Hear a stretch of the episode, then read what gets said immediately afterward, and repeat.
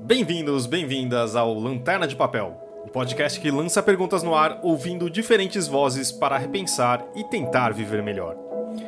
Aqui é Fábio Uehara e estou com quem? André Argolo. E no Lanterna de Papel, adorei esse nome. Afinal, você inventou, né? Eu, não. não, será? Foi, foi sim. As coisas emergem, elas não são inventadas. Elas emergem por causa do contato, da conversa, não é não? É isso. E essa que é a intenção da que a gente está aqui. Uh, não vai ser um, um podcast que duas pessoas falam e tagarelam sobre a vida e reclamando dela. Ah, não? Vai ser uma parte sim, né? Mas também a ideia é de a gente pegar diversas pessoas conversando sobre um mesmo assunto. Essa... Ou, é, ouvir as experiências, as vivências, né? E de como as pessoas têm essas uh, diferentes pontos de vista que acho que está faltando a gente ouvir um pouco o diferente, né? Escutar é o verbo. Escutar. Escutar. Muito reparar. bem. Tem um escritor, que é o Márcio Vassalo, que ele usa muito a palavra reparar. É, é, e é engraçado que é uma palavra que tem alguns sentidos, né? Reparar que é de consertar, mas tem esse reparar que é meio que entortar a cabeça, assim, olhar novamente, uhum. ficar olhando e vendo os detalhes. Prestar atenção. Prestar atenção mesmo. Ele usa muito isso do dia a dia dele, de reparar, é, é fonte da escrita dele. Muito bom. E o primeiro episódio a gente vai falar sobre distopia. Distopia. Exatamente. É, é um nome de um filme da Disney? Podia ser.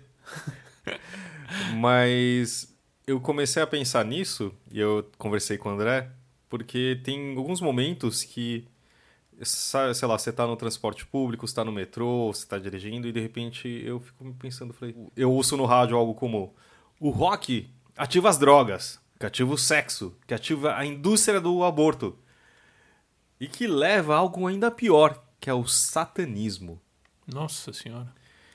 Então, juntando isso, que é um exemplo de várias outras coisas que a gente ouve hoje em dia, fora as queimadas, petróleo nas praias, defensivos agrícolas e uma lista infinita, eu falo assim: sério que a gente está vivendo isso? E todo dia algo diferente surge? E por isso que eu pensei, falei, nossa, será que eu tô em uma distopia? Eu tô vivendo num livro qualquer? Ou é só o mundo assim mesmo, como sempre.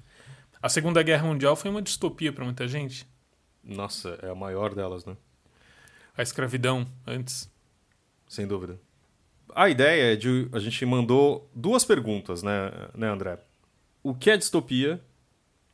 O que, que você faz com isso? E se a gente vive numa distopia? E como que a gente consegue viver nisso, né? Primeiro a gente vai ouvir Daniel Lameira, que ele é editor da Aleph e da Antofágica. Oi, Fábio, tudo bem? É... Primeiro, obrigado pelo convite para participar do seu podcast, que eu não vejo a hora de ouvir. E, e é um assunto que me interessa muito, distopias, tanto pelo trabalho como editor ali de ficção científica, tanto como leitor.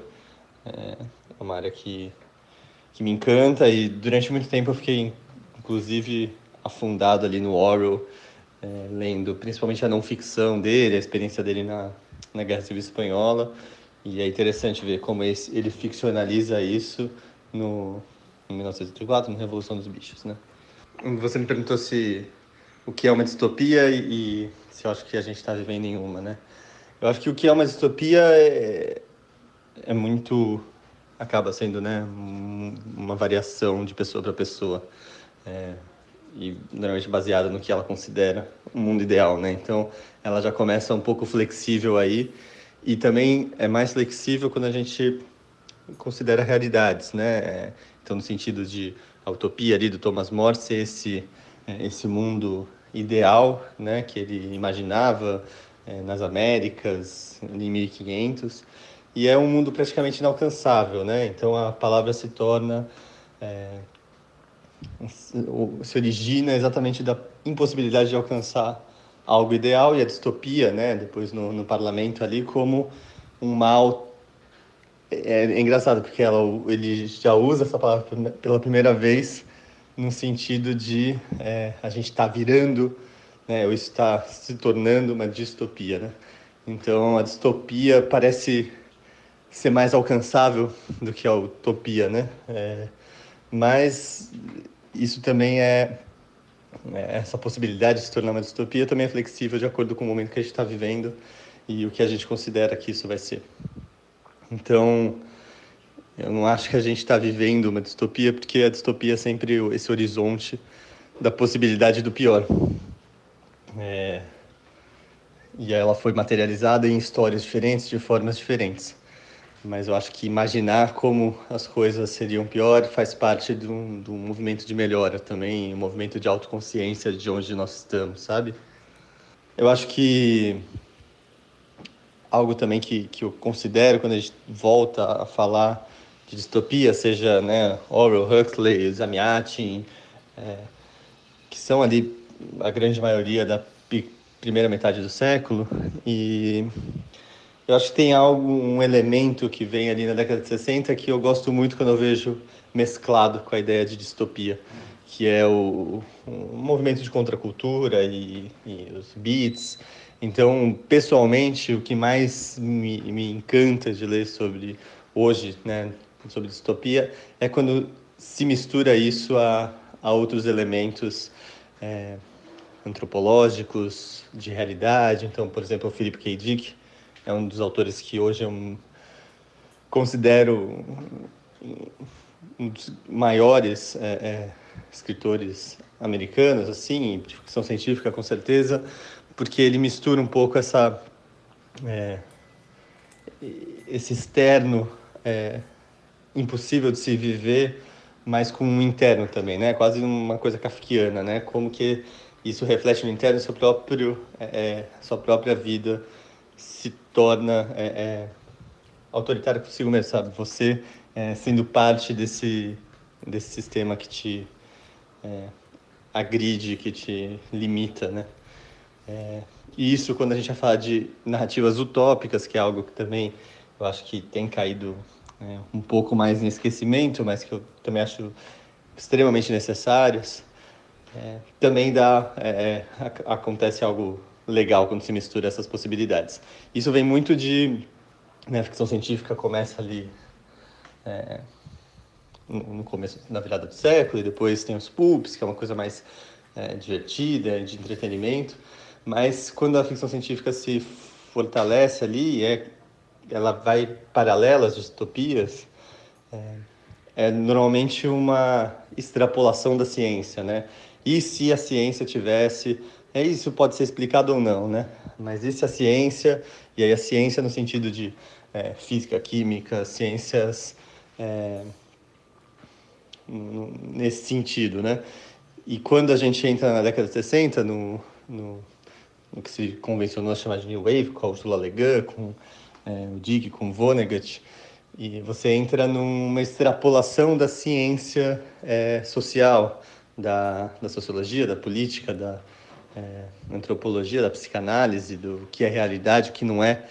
Então, eu acho que quando a gente soma é, esses dois universos, é, é ele, para mim, pelo menos, representa mais o, o que eu considero de, de possibilidades e do que eu não gostaria de ver acontecendo com a gente. Tá bom?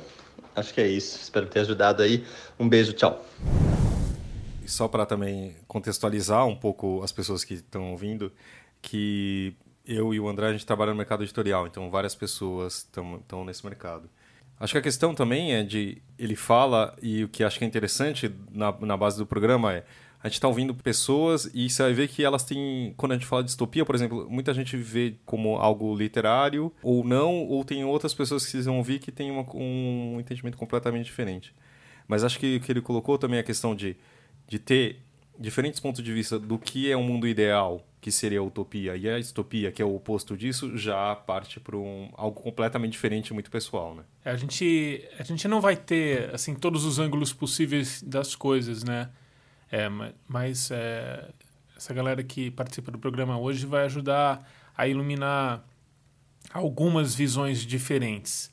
É, o Daniel entende que a distopia, assim como a utopia, é uma coisa que está no horizonte, que é, uma, é, é, algo que a gente caminha para ou foge de. É, Então é sempre um ideal de alguma coisa. A distopia seria o ideal não quisto, não que a gente não deseja. E a, e a utopia, o que a gente deseja. Eu tendo a, a ver muito proximamente disso. E eu estava pensando, enquanto ele falava, que talvez o, o perigo da gente chamar a realidade distópica, como a gente está apelidando agora, Uhum. por causa. É, porque a gente lida com cultura e a cultura é o que vem sendo mais é, atacado, ou também o meio ambiente, né? É, é, e as Quer nossas dizer- condições básicas de vida, mas a cultura também faz parte disso para nós humanos, né? A cultura vem sendo é, é, é, menosprezada, ridicularizada, tratada com, com desdém mesmo e, e- e sendo minada financeiramente e moralmente. Aqui no Brasil, por esse governo que foi eleito na última eleição de 2018.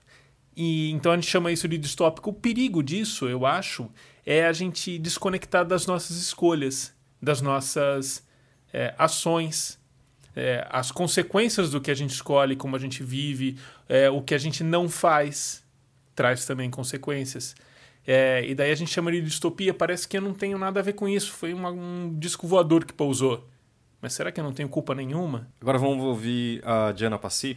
Ela é formada em editoração, está na Companhia das Letras há mais de 10 anos e foi uma das criadoras da Flip Pop. Oi, Fábio. Para mim, distopia é uma situação em que o governo ou as pessoas no poder estão oprimindo a população. E aí você me pergunta se eu considero que eu estou vivendo uma distopia hoje em dia. E o que eu acho interessante mencionar é que as duas distopias mais clássicas são Admirável Mundo Novo e 1984. E das duas eu sempre gostei muito mais do Admirável, porque nele não é uma questão de que o governo está trabalhando de uma forma violenta para coibir é, a reação do público. Eles simplesmente estão oferecendo a opção do povo não se importar, sabe? Tipo, toda a questão das pílulas que, que são disponíveis para todo mundo. E as pessoas podem simplesmente tipo, ser, serem felizes dentro da, da ignorância delas. E por causa disso, o governo, tipo, ninguém se importa em e contra o que o governo está fazendo, porque eles estão felizes dentro da vidinha deles, sabe? E então não precisa uma coisa mais forçosa que nem acontece em 1984 para você estar tá dentro de um governo distópico, de um governo opressor. E eu digo isso porque mesmo dentro de um governo totalitarista, sempre vai ter uma parcela da população que concorda com o que está acontecendo ou que simplesmente não se importa. É, então, se você for avaliar, tipo, essa, esse discurso sobre distopias que começaram a reaparecer agora, é, quem está realmente achando que a distopia começou só por causa da, do surgimento de Trump e Bolsonaro e da ascensão de governos de extrema direita?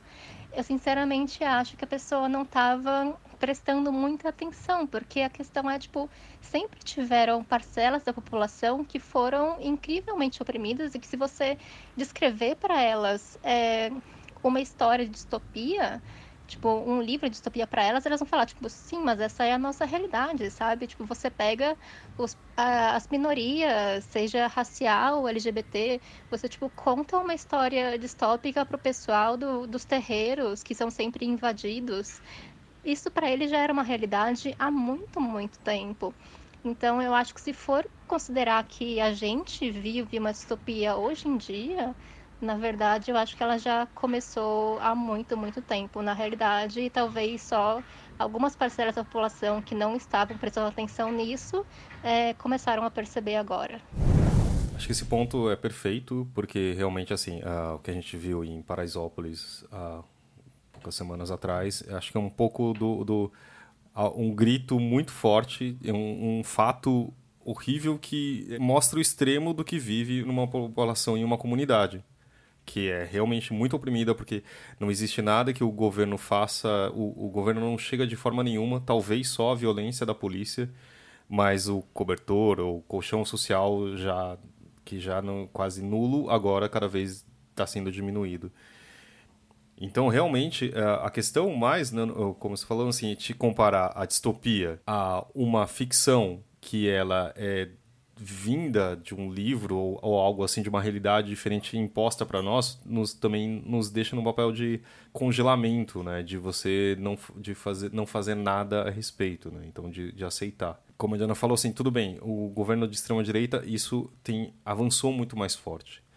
E eu acho que a gente tem visto a cultura a proteção as florestas a, o meio ambiente em geral e, e, feito cada vez minando aos poucos. A analogia do sapo, que ele, quando você está esquentando ele, ele não percebe que ele está sendo cozinhado, eu acho que tem sido um pouco coisa.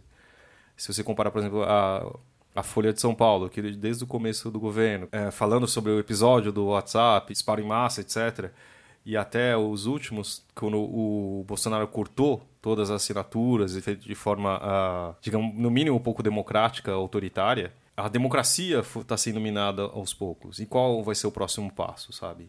Tipo, o Paulo Guedes falando sobre o AI-5, levantando um pouco um, um, medo que esse governo tem contra as manifestações públicas que tem acontecido em vários pontos da América Latina, parece que só é um falta só um pouco para as pessoas já estão se acostumando com essa ideia e daqui a pouco falar assim, olha, tá uma baderna, a gente tem que resolver isso de alguma forma e tem que ser com um pulso duro.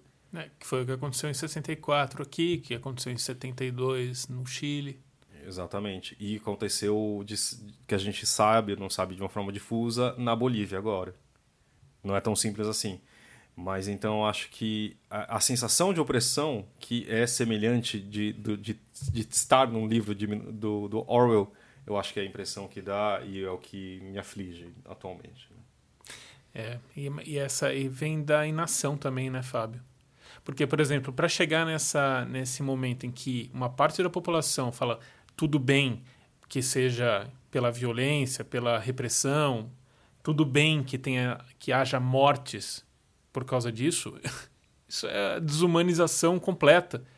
E chega nesse nível. Sim. Chegou em 64, chegou em 72, gente que apoia até hoje golpes de Estado e governos ditatoriais, porque resolveu uma certa bagunça que que pode até haver ou não. Uma, uma, ameaça comunista no momento. É, uma, enfim, ameaças reais e desconforto, ameaças irreais e desconfortos reais se misturam e daí a pessoa acaba achando que tudo bem de haver a morte.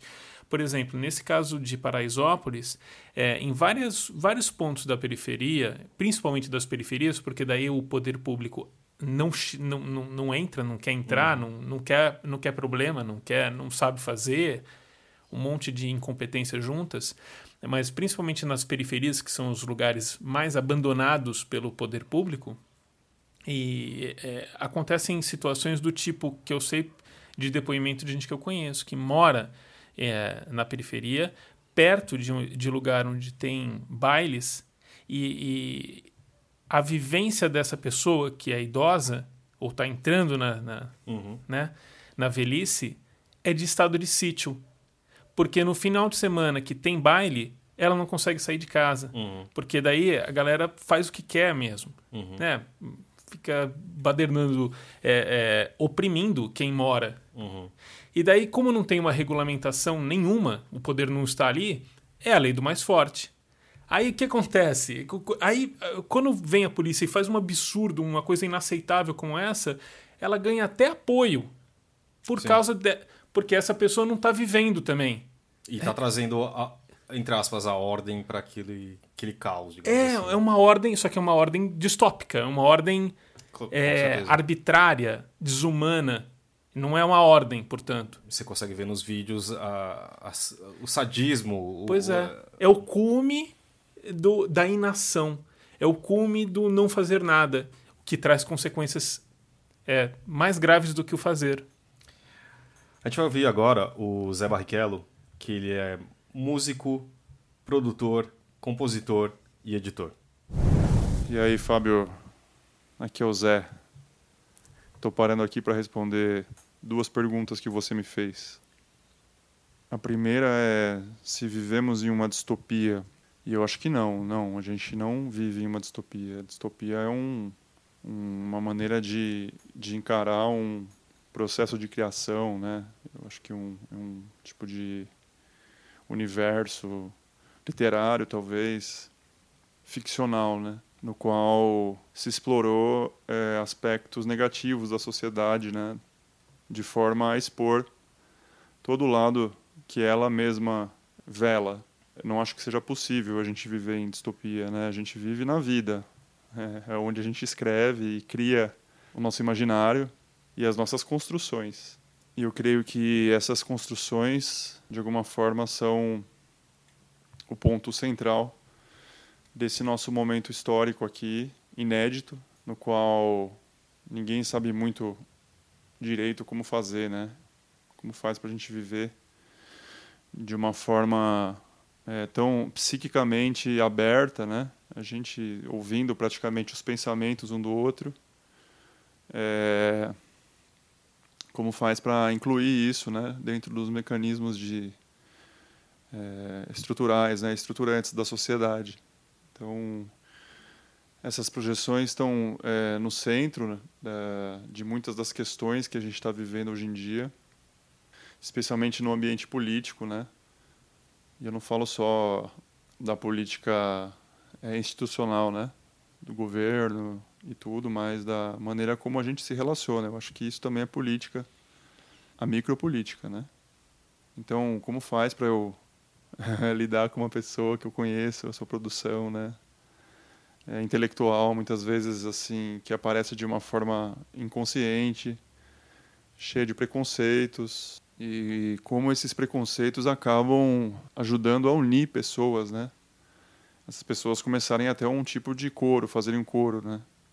Então, quando a gente fala de distopia, a gente está falando de, de, narrativa, de uma forma de, de, verbalizar a experiência da vida, né?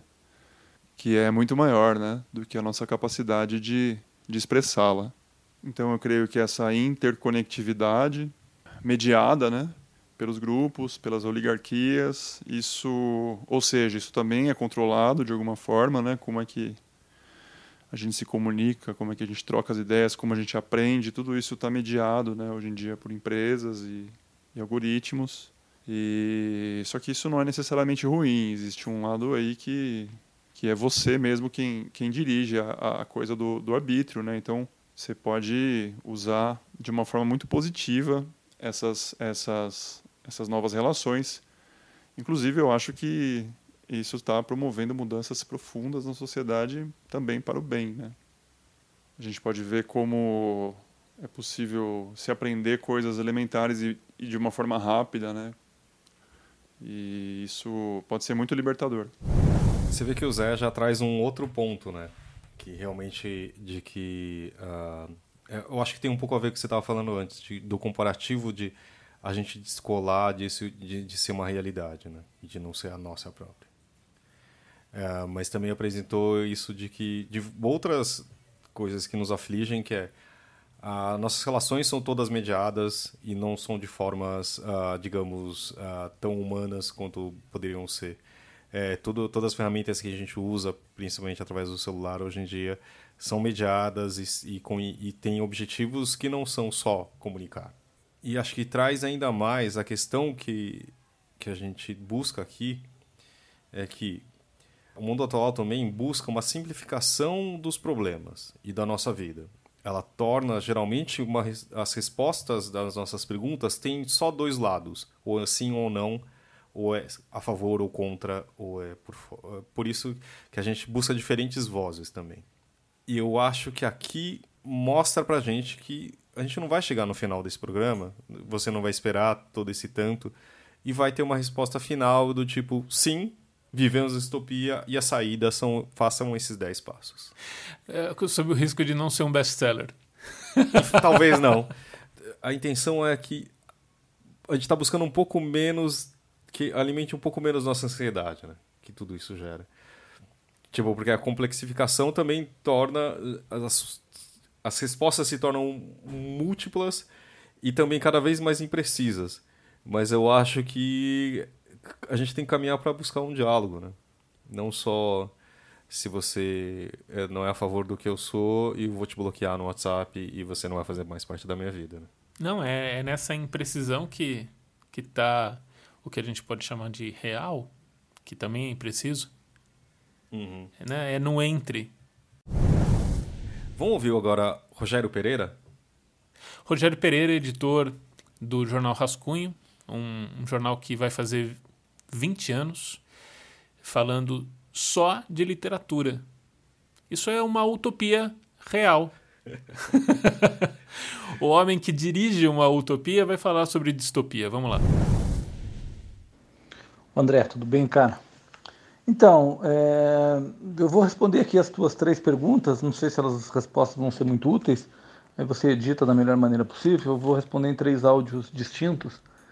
Bom, é, em relação à questão da, da distopia, eu encaro a, a minha visão de distopia, ela é uma visão clássica, né? Quer dizer, você trabalhar com a antítese da utopia, quer dizer, a, a utopia é você buscar algo possível no presente, tentando é, é, transformar, não sei, talvez um sonho numa, numa coisa concreta e você correr atrás disso o tempo todo. Né? Então, agora, a distopia seria essa antítese dessa, dessa utopia, né? e aí seria é, esse estado, é, um estado quase de calamidade, né?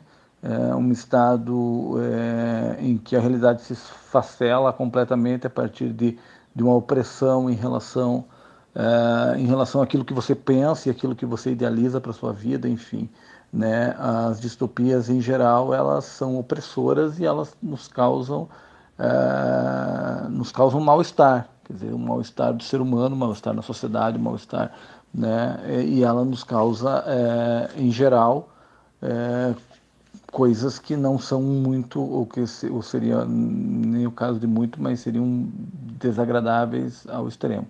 Enfim, seria uma, uma o significado da distopia para mim seria isso, seria uma, um, é, algo que me oprime muito e que vai contra a, a, aquilo que em geral eu acredito, né? É, mas não é uma é, não é um conceito novo, é um conceito né, mais do que consagrado, enfim. É, e aí eu vou ter que responder a segunda em um outro áudio. Se nós pegarmos o exemplo do Brasil, quer dizer, não o mundo atual, o mundo em si também, né? Mas o mundo é muito grande, existem muitos países e muitas realidades as quais eu não conheço. Né? Por exemplo, estou lendo agora sobre Ruanda, sobre o genocídio de Ruanda em 94, sobre né, o que foi feito em Ruanda. Eu não sei nada sobre a África. Né? Você chega à conclusão que você sabe muito pouco sobre a realidade dos outros países, você sabe muito pouco sobre a realidade do Brasil. Né? A gente sabe muito pouco da realidade da, né, das, dos estados brasileiros, porque o Brasil é muito grande. Mas se você pegar o Brasil hoje como um, um, como um todo, eu acho que a gente vive uma distopia no sentido clássico, assim, né? A gente vive um momento de autoritarismo, um momento triste da história do país, um momento em que uh, a violência uh, me parece que tem uma, uma força muito grande, uh, tudo aquilo que nós construímos como liberdade, como igualdade, quase copiando né, a Revolução Francesa, fraternidade, parece que hoje está é, tá sendo esmagado, sufocado e repudiado de alguma maneira. Né? Então, é, de alguma não, de várias maneiras, o tempo todo há toda uma força né, contrária às nossas liberdades, sejam elas pessoais ou sejam coletivas, é, a essa igualdade que a gente tanto lutou, seja de gênero, religião, é, opção sexual, enfim, o que for, é, aí sim nós vivemos num estado opressor, né?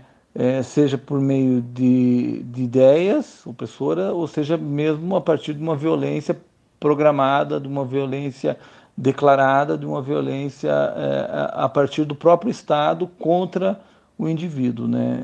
É, visto que a gente vê um discurso o tempo todo, houve um discurso cotidiano e diário é, pregando uma violência é, para sufocar, para é, tirar a liberdade, para acabar com a, a possibilidade né, de um diálogo, de um discurso, de uma é, de algo que nos faça iguais, né? é, ou mesmo na diversidade, mesmo no, no, no, tendo opiniões contrárias. Né? Então, aí nesse caso, eu acho que o Brasil vive uma espécie de distopia, mas assim, uma coisa muito é, escancarada, né? Ela não é nem sutil, ela é muito escancarada, então e violenta, né? E autoritária e pesada. Né? E isso para quem trabalha com ideias, com arte, com literatura, com cinema, ou seja, em geral, sente muito o peso dessa mão opressora, porque as artes em geral, né, elas são em geral não sempre, as artes vão ser sempre o espaço da liberdade é, pleno, né? E esse espaço cada vez mais parece que está se é, se escurecendo, é, diminuindo, né, a partir de uma força que é muito grande de um Estado que é extremamente opressor e autoritário. Eu acho que realmente a falta de democracia, digamos assim, em um sentido muito amplo e republicano, está é, tá em todas as falas, de certa forma. Né? É, ou pelo menos é o que a gente sente. Eu acho que a questão de você de estar tá sendo uh, cortado várias coisas, por exemplo, uh, aquela fala que eu falei do, do relacionamento dos Beatles com, sei lá, o, satanismo, é, só dá para dar risada, mas assim, se pensar, isso é muito sério, né? Porque você o que fa... o, o discurso de um governo que está falando assim, ah, vou tirar toda a ideologia só que não percebe e tipo a defesa de, de todo um, um, um uh, valores cristãos de uma família sabe a família acima de sei lá o quê. Que família é essa né? E que religião é essa que está sendo é. imposta para todos os outros? Como um cara desse não tem religião não tem nada não tem ideologia tem cinismo. Isso é cínico não é pra mim, eu, é, mim o, que é, o que se aproxima tudo da distopia é o cinismo de tudo isso. Em que sentido? Cinismo, é, é, é ridículo. Eles sabem que estão com um discurso, eles devem dar risada por trás. Ah, você viu o que eu falei? Eu falei que os Beatles e o satanismo que hum. cria não sei o quê, daí eles devem dar risada tomando uísque. Não é possível que seja sério. Eu não vejo. Eu, aí eu não alcanço mais, assim. Se o cara fala isso é, acreditando no que está falando, eu não alcanço. É, o problema que eu, que eu acho que só diminui a questão principal, que é você lidar com a Biblioteca Nacional, que é um dos órgãos mais importantes relacionados ao livro no país, você colocar um cara desse com um discurso que, é, de certa forma, no mínimo é vazio, ou não leva a lugar nenhum, ou se leva é um lugar muito estranho que eu não gostaria de estar, você fala assim, a gente está em maus lençóis. Né? A gente vai ouvir agora a Camila Pisa, ela é psicóloga e mediadora de diálogos. Oi, Fá, tudo bom? Obrigada pela provocação sobre o que é distopia. Desde que você me mandou, eu fiquei digerindo e pesquisando sobre, e até principalmente pensando o que, que isso representa para mim. Eu entendo que distopia é uma resposta opositora à utopia essa necessidade de é, reagir é, contra a ideia de que o mundo ele precisa ser utópico, ele precisa ser perfeito, ideal, funcionando é, supostamente de uma maneira redonda, aspas, onde tudo está na sua devida ordem e perfeição né? Isso sendo utopia. E aí a distopia é quase que uma reação a isso, onde do imperfeito reside uma certa perfeição, se é que ironicamente isso é possível. Mas eu entendo a distopia como uma maneira da gente é, ter um mundo onde o imperfeito rege, onde as respostas é, e as reações elas estão e vão muito contrárias a qualquer possibilidade de esperança e de alguma maneira até de possibilidade de perfeição. Acho que é dessa maneira que eu entendo a distopia, quando a gente planeja um caminho A e de repente a gente entende que o que acontece é um caminho Z, ou talvez um caminho menos A, quase que opositor, quase que negativo a esse caminho planejado e esperado. Então, eu entendo a distopia como o negativo a tudo aquilo que a gente planejou dentro de um sonho possível, esperado. Interessante a visão também, né, da Camila. É, que de certa forma é, dá a impressão que o mundo perfeito ele é higienista, né? Ele é tipo aquele mundo é, forrado a aço inox e vidro, sabe? Tipo que pode ser interessante a, a distância, mas ele é um mundo frio também, né? Então a distopia pode ser encarada também não, não com como o mundo que a gente vive de certa forma e, e sendo com todas as imperfeições que, que eles vão ter, né? É, o Todorov chama esse mundo do, a partir de nós, é humano, antropocêntrico no, no, no caso, é, da, da, visão, não, mas não antropocêntrico como o homem no centro do mundo, como um jardim perfeito. Mas eu acho que a, a utopia, pelo que eu entendo, é construída considerando as imperfeições e respeitando elas, principalmente respeitando as diferenças, porque tudo é composto por diferenças. Uhum. E a, e, a, e a distopia parece que o que a gente vive e chama de distópico é uma, uma busca por eliminação de diferenças, né? Entendi. A questão do autoritarismo, então, assim, o que você é diferente, você não, você não é, não faz essa família heteronormativa, então você está fora Exato. disso. É, você está fora disso, então você não serve, elimina-se e, e daí torna-se distópico. Eu vou uma curiosidade. Você sabia? A gente falou tanto de distopia e o George Orwell, uhum. de 1984 e, e Revolução dos Bichos. Você sabe quando ele morreu? Que ano? Não. 1950, ou seja, vai fazer 70 anos. Ou seja, o mercado editorial possivelmente vai vir com algumas surpresas aí de edições de George Orwell, não sei nem é, dizer quais são as implicações dos herdeiros dele hoje em dia. Ah, não, você tal. entra em domínio público vai e aí todo mundo público. pode publicar as ah, obras dele. Vai ter uma distopia. É, vão ter distopias nas livrarias a mais agora. É, então acho que todo mundo pode. Acho que vai ter um pouco a possibilidade de você ter acesso à obra de um cara maravilhoso, né? Tipo, em sentido. Putz, lembra 64 é de uma crueza e um choque na cabeça que como poucas obras fizeram para mim, sabia? Vamos lançar umas apostas. Quantas quantas edições você acha que vão chegar de 1984 no ano que vem? Hum, na casa de quase não várias dezenas. Sério? Eu assim, acho. Tipo o Monteiro Lobato foi agora. Sim, porque o George Orwell é um dos maiores vendedores de livros no país atualmente. E esse foi o nosso parênteses de mercado editorial que é irresistível pra gente. A gente vai ouvir agora Beth Soares. Beth Soares, autora de um livro chamado é, O Lobo, o Urso e a Cura. Por que escutamos Beth Soares? Ela é jornalista, ela é assistente social e ela é escritora. E ela é portadora de uma doença chamada lupus, que atinge principalmente mulheres. E em muitos é, lugares que tratam de saúde, é, as pessoas não sabem muito bem dos sintomas e tudo mais, e às vezes as pessoas são diagnosticadas de modo errado, é, colocando-as em perigo real.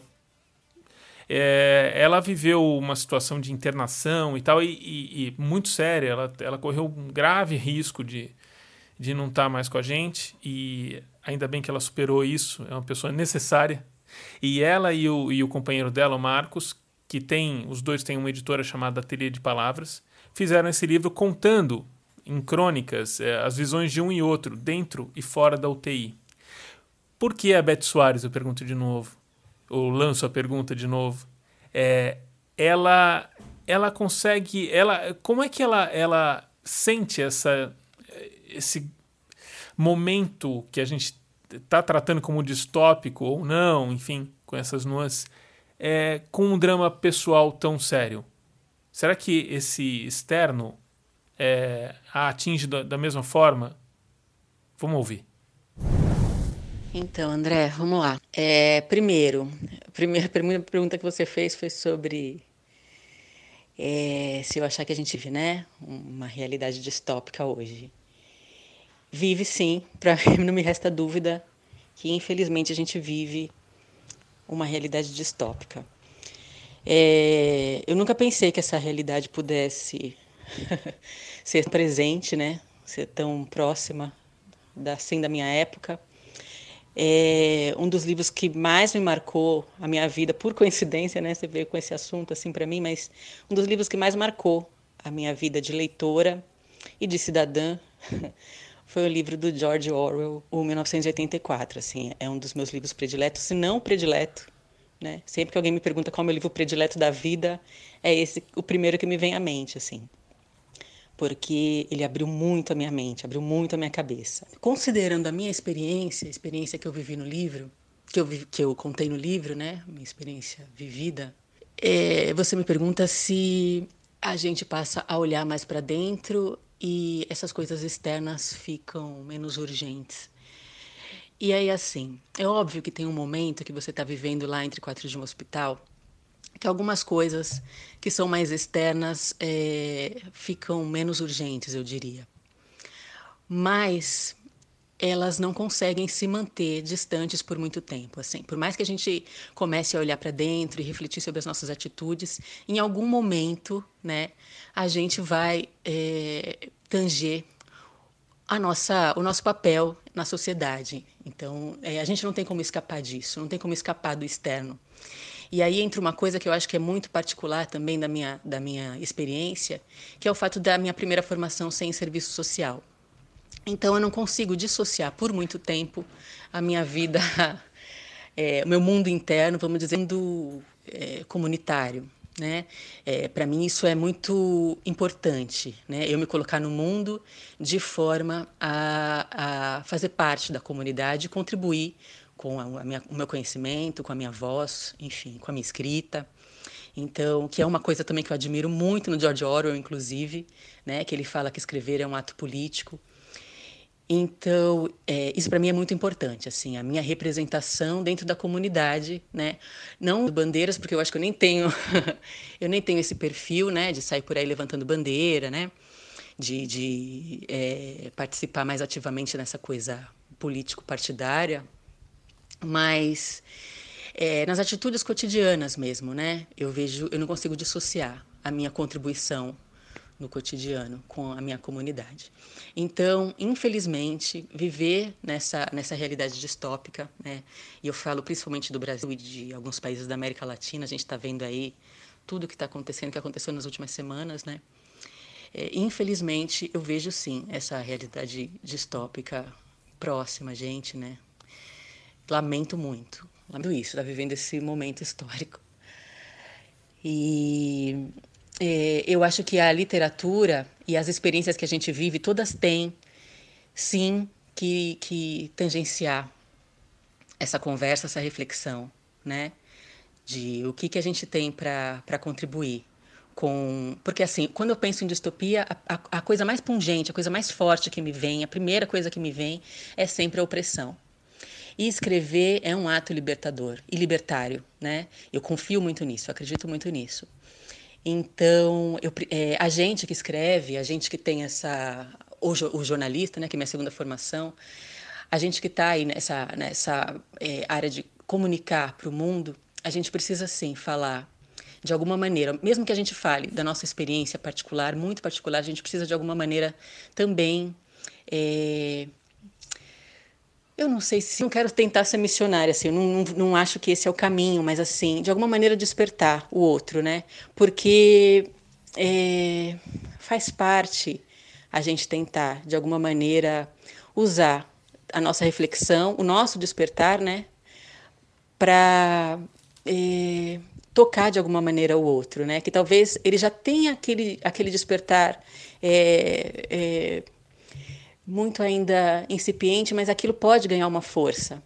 Nas ações do cotidiano mesmo, não estou dizendo nem uma coisa muito, muito visionária, assim, muito né, grande. É, eu, por exemplo, depois dessas reflexões todas que, que eu fiz com essa experiência, a experiência relatada no livro, eu comecei a pensar muito no consumo, no que eu fazia com o meu tempo, né? Com o tempo que eu, que, que eu usava é, que, eu achava, que eu acho que hoje eu vejo que eu desperdiçava, na verdade. Então, assim, essa relação do consumo, do ganhar dinheiro, do usar o dinheiro para um consumo que vai, de alguma maneira, é, que não vai trazer, não vai acrescentar né, para a comunidade. E aí tudo isso eu repensei e eu comecei com algumas atitudes assim relacionadas ao consumo consciente, né, relacionadas ao cuidado com o planeta, com a terra. E eu acho que tudo isso é uma saída, eu acho que pode ser uma saída. Se a gente começar a refletir mais sobre o planeta, sobre a natureza, eu acho que é uma saída aí para essa realidade distópica, para essa opressão que a gente vive. Porque é, é, eu não sei se ainda vai ser nessa geração que a gente vai conseguir sair, infelizmente, dessa dessa prisão que a gente acabou cavando aí com as nossas atitudes ao longo dos anos, né? Ao longo do, do do, do, dos últimos, das últimas décadas. Mas, de qualquer maneira, é, alguma, alguma parte, alguma, alguma atitude cotidiana sempre vai contribuir. Não sei se eu respondi todas as suas perguntas, ou se ficou muito extenso. Com certeza ficou muito extenso. Mas eu acho que é isso, assim. É, eu, não, eu não consigo dissociar a minha vivência particular da minha vivência enquanto comunidade da, e da importância que eu acho que cada um precisa né, se dar para contribuir para essa comunidade com atitudes, com atitudes pequenas na vida. Contribuiu muito com as respostas. Sem dúvida. Pelo menos para nos fazer pensar em, nesses outros pontos. Né? E abriu uma porta! A gente estava fechando portas, estamos numa realidade distópica, vamos todos morrer, a gente vai morrer! Eu acho que grande parte desse programa é tentar buscar essas respostas. Né? A gente, acho que para terminar o que a gente chama da primeira metade do programa, a gente vai ouvir a Juju Gomes e acho que ela responde, ela consegue sintetizar um pouco do que da pergunta da distopia e também que a segunda grande, que a segunda parte do programa quer responder é e como sobreviver a ela. Oi, meu nome é Juliana, sou livreira e uma das coordenadoras do projeto Leia Mulheres. Acho que a, a distopia, muito do que a Tudo fala, é reflexos do presente, do passado no futuro. É uma anti-utopia, uma utopia dita do mal, e é mais ou menos o que a gente vive no país hoje. É, como fugir dessa utopia, é, ou viver a utopia, na verdade, é a minha forma de fugir dessa distopia é, talvez criar várias bolhas e tentar fazer, produzir coisas e produzir mais e melhor é a minha forma de sair dessa distopia. Eu acho que a Juju responde né, de forma muito certeira isso. Acho que parte da, da, da forma que eu e o André estamos fazendo é produzir também aqui esse podcast, de tentar perguntar para as pessoas e ouvir delas quais que são essas respostas, né, André? Ah, vamos ouvir umas saídas então. Você tem, você tem, você tá vivendo bem? Você tá, o que que você tá fazendo?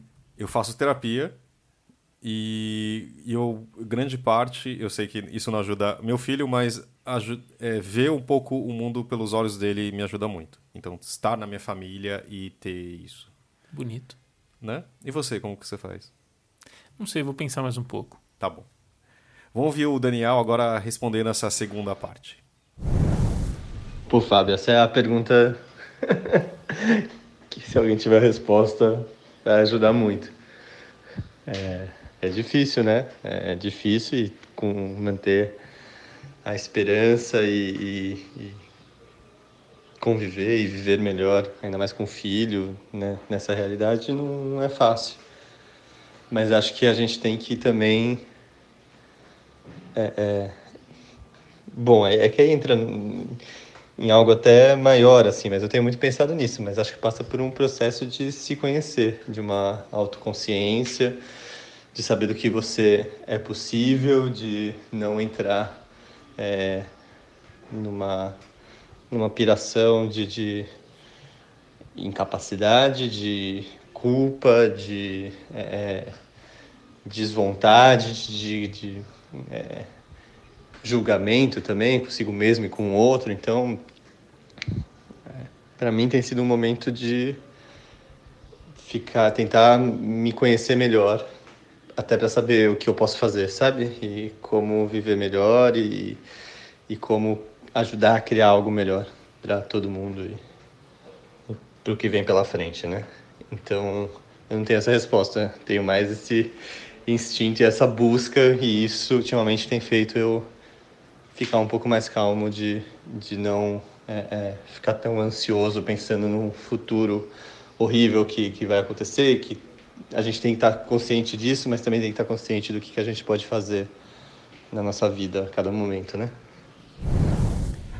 Outra pergunta para você, André, depois de ouvir o Daniel, é o quanto você quer ouvir mais o que está acontecendo, saber uma realidade ou viver numa bolha? Nossa, mas essa pergunta tem uma resposta a cada 10 minutos, eu acho. Em, em, algum momento eu acho que eu, que eu não estou sabendo de tudo, eu preciso saber mais para entender melhor o mundo, daí aí vem essas informações, aí eu me canso muito e eu quero, quero fugir. É, então é, é uma gangorra. É, eu não suporto ficar sob fogo cruzado muito tempo, não. Eu, tenho, eu, eu preciso me refugiar. Então eu tento equilibrar um pouco. Viver só na bolha hum, definitivamente não, não é minha onda mas também é, ficar na, na rua tomando chuva de pedra, eu também não aguento, não. Vamos ouvir um pouco do Rogério, de, de, como ele sobrevive? Ah, ele sobrevive bem. Eu tenho uma construção de um bunker, né, de um bunker contra é, o mundo, seja ele distópico, seja ele opressor, seja ele qual for, que é um mundo que eu monto e que eu construo esse, esse espaço, essa, é, é, esse espaço que vai me proteger, que é a minha biblioteca. Né? Então, é uma biblioteca que eu construo desde a minha infância. Hoje eu tenho uma casa biblioteca, então é um refúgio é, que é ele é concreto porque ele está lá, são milhares e milhares de livros, mas é também uma metáfora, né, para você tentar é, escapar, escapar talvez não seja possível, mas você amenizar o impacto de todo esse, essa, esse estado opressor que a gente vive hoje, é, que me parece que seria o espaço das ideias. E o espaço das ideias seria esse espaço da que eu me refugio, de alguma maneira, que é na literatura, que é o espaço da liberdade. Então, a literatura sempre representou e sempre vai representar para mim um espaço de liberdade, que é a minha capacidade de dialogar com os livros, com os autores e com as histórias que eu tenho. É óbvio que isso pode parecer muito frágil, mas é a literatura, eu acho que ela tem a capacidade de criar uma, uma espécie de armadura para que você possa resistir a esses tempos tão difíceis, né? E são tempos muito difíceis esses que a gente vive no Brasil, que é o desmantelamento da educação, desmantelamento da cultura, etc, etc.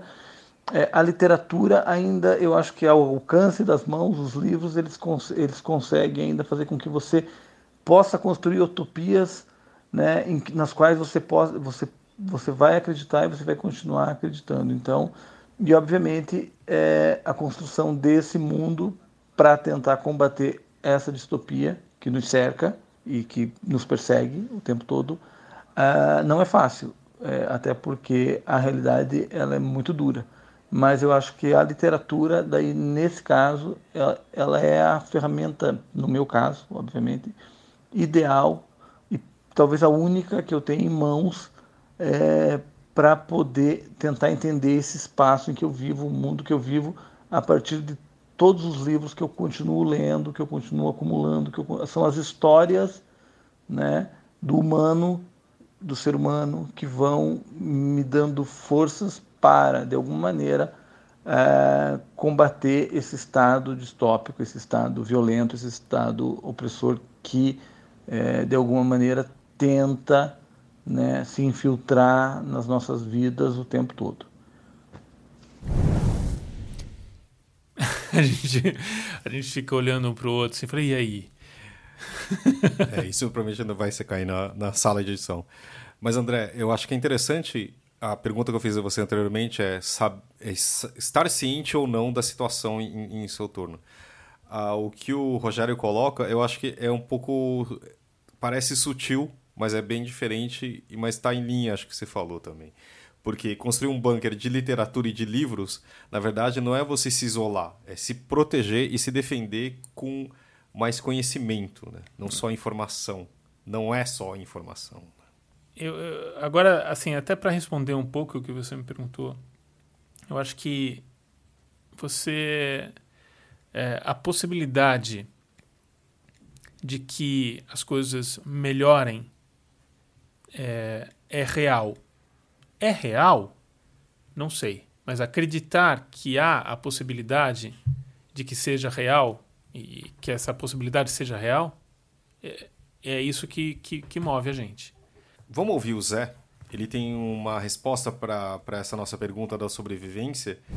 E aí você me fez uma segunda pergunta, que é como que eu vivo ou sobrevivo no mundo de hoje. E eu acho que esse mundo de hoje que você se refere está bem ligado a essas, essa nova, esses novos paradigmas inéditos do convívio social, né? E também, claro, que as questões ambientais que estão bem no centro da questão. Porém, eu acho também que existe aí uma grande força da narrativa. A gente não tem dimensão real do, do, da questão, é difícil ter essa dimensão real. Talvez porque ela não exista. Então, ao meu ver, a gente vive fora o que a gente tem dentro, né? De alguma forma, a gente manifesta é, a vida que a gente traz no nosso coração de uma forma consciente ou não. E quando eu falo de coração, eu falo também das coisas que estão lá ocultas, nos incomodando, é, todas as nossas proteções, né? Todas as esses dispositivos da psique, né, para conseguir se relacionar com o tempo sem sentir, né, que esse tempo está acabando. O que é uma condição bastante dolorosa, né, se a gente olha né? Então a gente olha para os nossos filhos e, e o ciclo da vida toda, tudo isso é, é magnífico e aterrorizante ao mesmo tempo. Então, no centro é, do meu pensamento, de, de me organizar aqui, é o equilíbrio. Eu acho que esse é o, é o ponto central aí para a gente passar pela experiência da vida, é, entendendo que, que são ciclos, né? E que tudo que nasce vai morrer. Assim, de alguma forma, é um dever a gente aprender a desfrutar dessa experiência e aprender a cuidar de si mesmo e de nós, né? Para que a gente possa desfrutar dessa experiência, né? O que a gente vê é que não está acontecendo, né? Em nível é, coletivo. Porém, em nível individual, a gente pode tomar algumas é, atitudes voluntárias na direção de se manter, como eu diria o, o Walter Franco, que recém nos deixou, mente quieta, espinha ereta e coração tranquilo.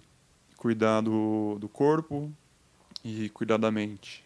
Essa, é, essas duas máximas não, não são de hoje. Os nossos antepassados têm dito isso. E eu acho que eles tinham razão. Por um lado, a gente vive através desse, desse, desse momento inédito de interconectividade, uma ilusão de que as coisas são diferentes, mas não são, não em tempos aqui de, de, de WhatsApp, de, de internet, de pesquisas e acesso à informação, a uma biblioteca maior do que a biblioteca de Alexandria deve ter sido, lá no seu, na ponta dos seus dedos, você também tem que parar.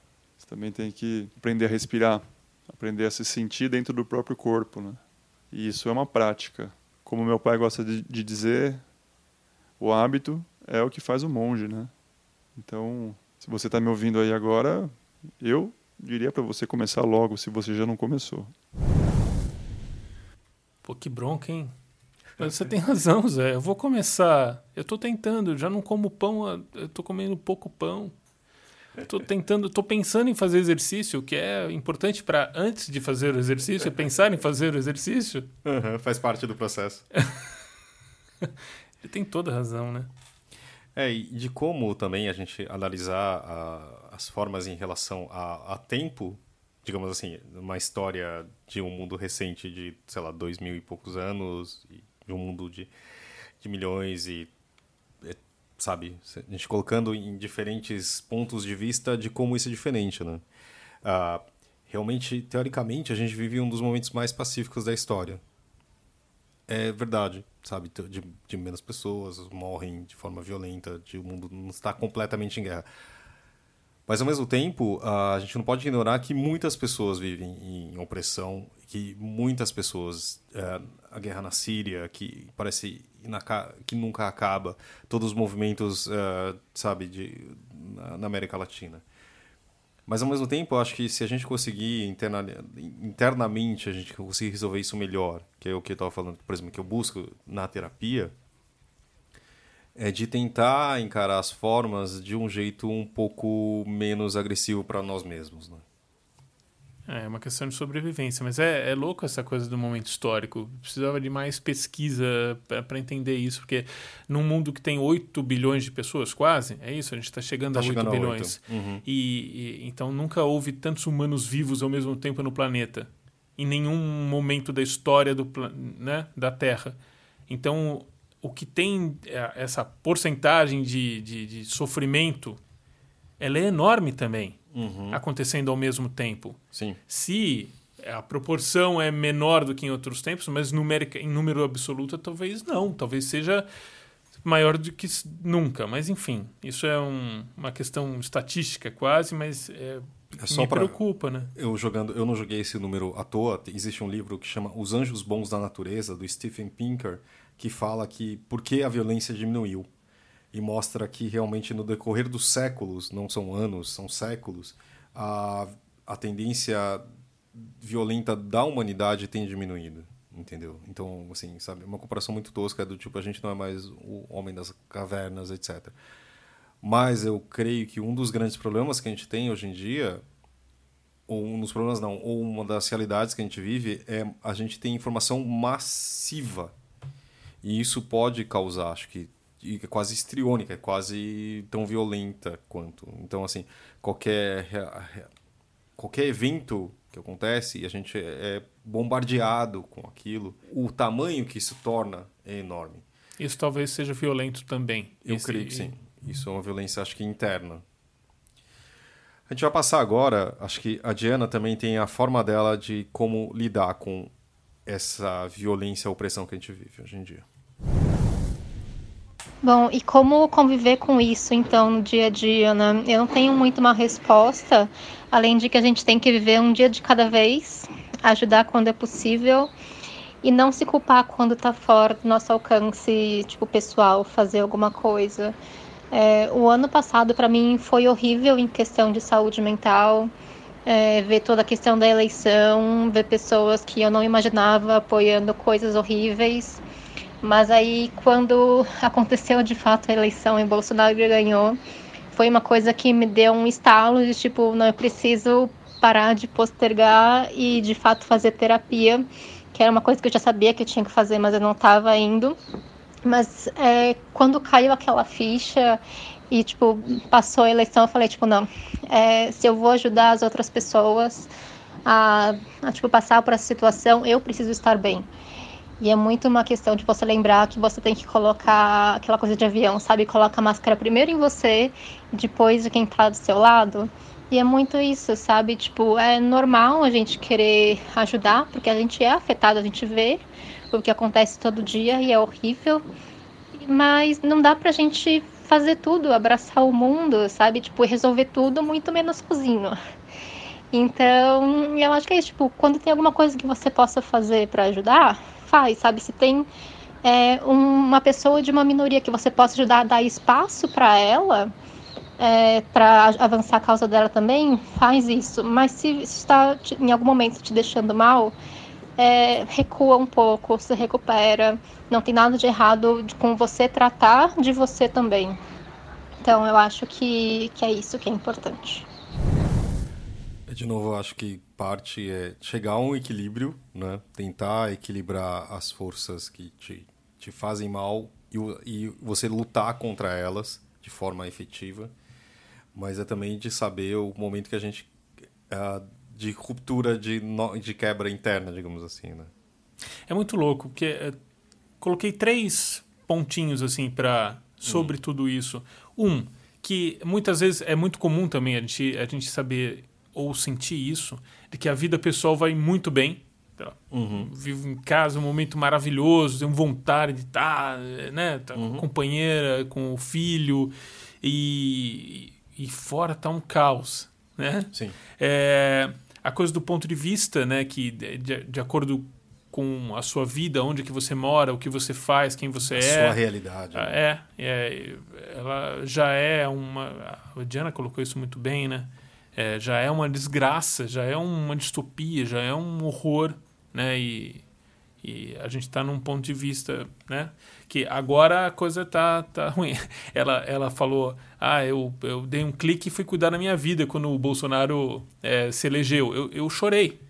Eu tive um ataque de choro porque eu estou construindo pessoalmente, estou tentando construir minha vida rumo à educação, à literatura, à arte, a, a minha, minha, vida é, uhum. vai nesse sentido. E daí, é, esse é o sentido contrário. Então, é um trem é, como luz no fim do, do túnel, uhum. quando a coisa acontece, né? O que eu faço? E, e daí, o terceiro ponto é, é, é, é, é acreditar, para sair, é acreditar é, que a possibilidade de melhora é real. Ela pode nem ser, eu não sei se ela é. Mas acreditar que a possibilidade de mudança para uma, um, uma convivência comum mais pacífica, buscando preservar a vida do outro e, e que a vida do outro seja um bem supremo, é, acreditar que isso é real e não uma, uma ilusão. É, porque eu acho que grande parte desse sentimento de opressão é um pouco da falta de esperança. Né? É, você vê a direção contrária. É, é, a, é a, defesa da violência. É, Como é, resposta aos problemas, né? É, não, não, é, não considerar que o mundo está com um problema ambiental gravíssimo que vai afetar a vida de milhões de pessoas logo e já está afetando. Mas é, é resolver isso, isso, economicamente, né? Tipo, é, se a gente resolve, sabe, uh, parar a indústria, digamos assim, e a emissão de gases, você vai realmente tipo, ah, não, mas a gente não vai ter dinheiro, não vai ter emprego, etc. Pois é, como é, mas, são vocês, é, respostas infernais. Essas Exato. são, né? Uhum. Essas são as verdades infernais. Ah, isso é impossível de fazer. Falei, tá, então, é, então a gente vai pro buraco e pronto. Uhum é, a, a, possibilidade de que haja um clique, que haja uma salvação, que haja uma mudança de rumo é, e que isso seja real, é, é, nisso que eu acredito e me, me pauto. Uma outra coisa que eu sempre me perguntei quando a gente pensava nisso era a questão assim: se a gente está pensando em dois lados nesse momento, você está falando assim, ah, que vem um lado contra o que a gente acredita na educação, na cultura e no, na, em direitos mínimos para todo mundo eu fico pensando se, quando o, uma, o governo de esquerda foi eleito, quem está agora no poder se sentia oprimido também. Porque, por exemplo, a relação da, de uma cultura multi, plural, de ter direitos para a comunidade LGBT e a, a dita destruição dos valores cristãos que de certa forma parece que é uma maioria num país, isso era opressor, isso era a distopia de quem desse mundo, sabe? Será que existia isso e, e, e que gerou toda essa reação contrária que está falando assim? Porque tem gente que acredita realmente que o fato de você é, ter alguém que um, um gay na so, no seu convívio, isso possa destruir a educação do seu filho. Pois é, mas aí o que eu é Fábio, não tem muito jeito, assim.